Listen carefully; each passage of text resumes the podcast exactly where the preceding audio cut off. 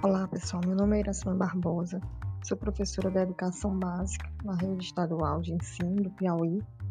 Nesse podcast, iremos falar em torno da avaliação da aprendizagem.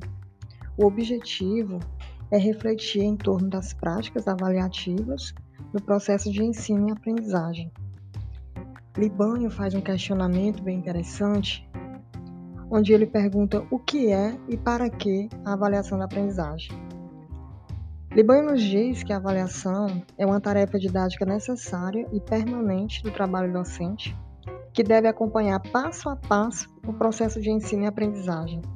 Por meio dela, os resultados que vão sendo obtidos no decorrer do trabalho conjunto do professor e dos alunos são comparados com os objetivos propostos a fim de constatar progressos, dificuldades e reorientar o trabalho para as correções necessárias. O que nos faz refletir em torno desse processo de avaliação. A avaliação ela é resultado do acompanhamento que o professor faz com o aluno, o acompanhamento de um processo. Então, a avaliação ela é processual. Ela vai constatar os progressos do aluno e as dificuldades que esse sujeito apresenta ao longo do processo de construção desse conhecimento. E a partir dessas dificuldades, o professor irá reorientar o seu trabalho de modo que o, estudante possa ressignificar esse conteúdo e compreender os, os conceitos que estão sendo apresentados pelo professor. Lucchesi, ele faz uma distinção entre avaliar e verificar. Geralmente esses dois termos eles são utilizados como sinônimo, verificação da aprendizagem e a avaliação da aprendizagem. Mas o Lucchesi, ele vem nos dizer que são processos diferentes. A verificação, ela é pontual, ela é classificatória, ela é seletiva e excludente. Na verificação da aprendizagem, o professor realiza uma prova, geralmente no final do semestre, ou faz um seminário, e avalia esse aluno. Ele vai classificar esse aluno, dizer se esse aluno tirou uma nota boa ou uma nota ruim. E geralmente esse processo ele causa a exclusão desse aluno.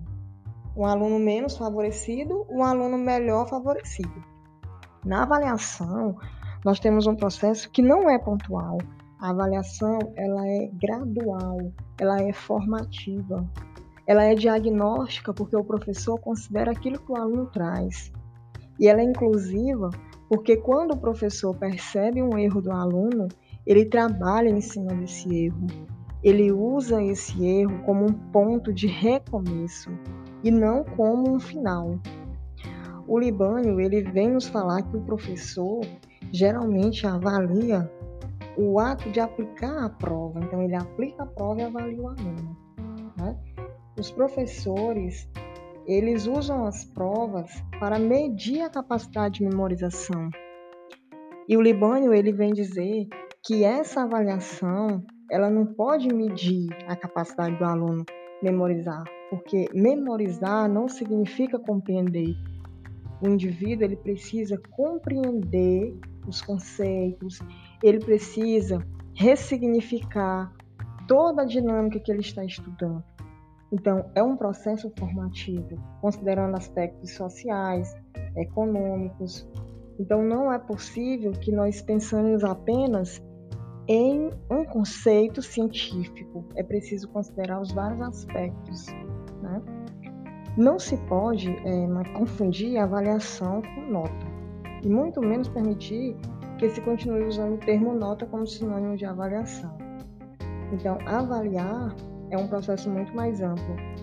E nesse momento de pandemia, de ensino remoto, é uma oportunidade que temos para ressignificar a nossa forma de avaliar, a nossa forma de utilizar novas ferramentas, estratégias metodológicas que possam auxiliar no processo de construção do conhecimento, pensando que esse é um caminho sem volta e que teremos que nos adaptar a ele.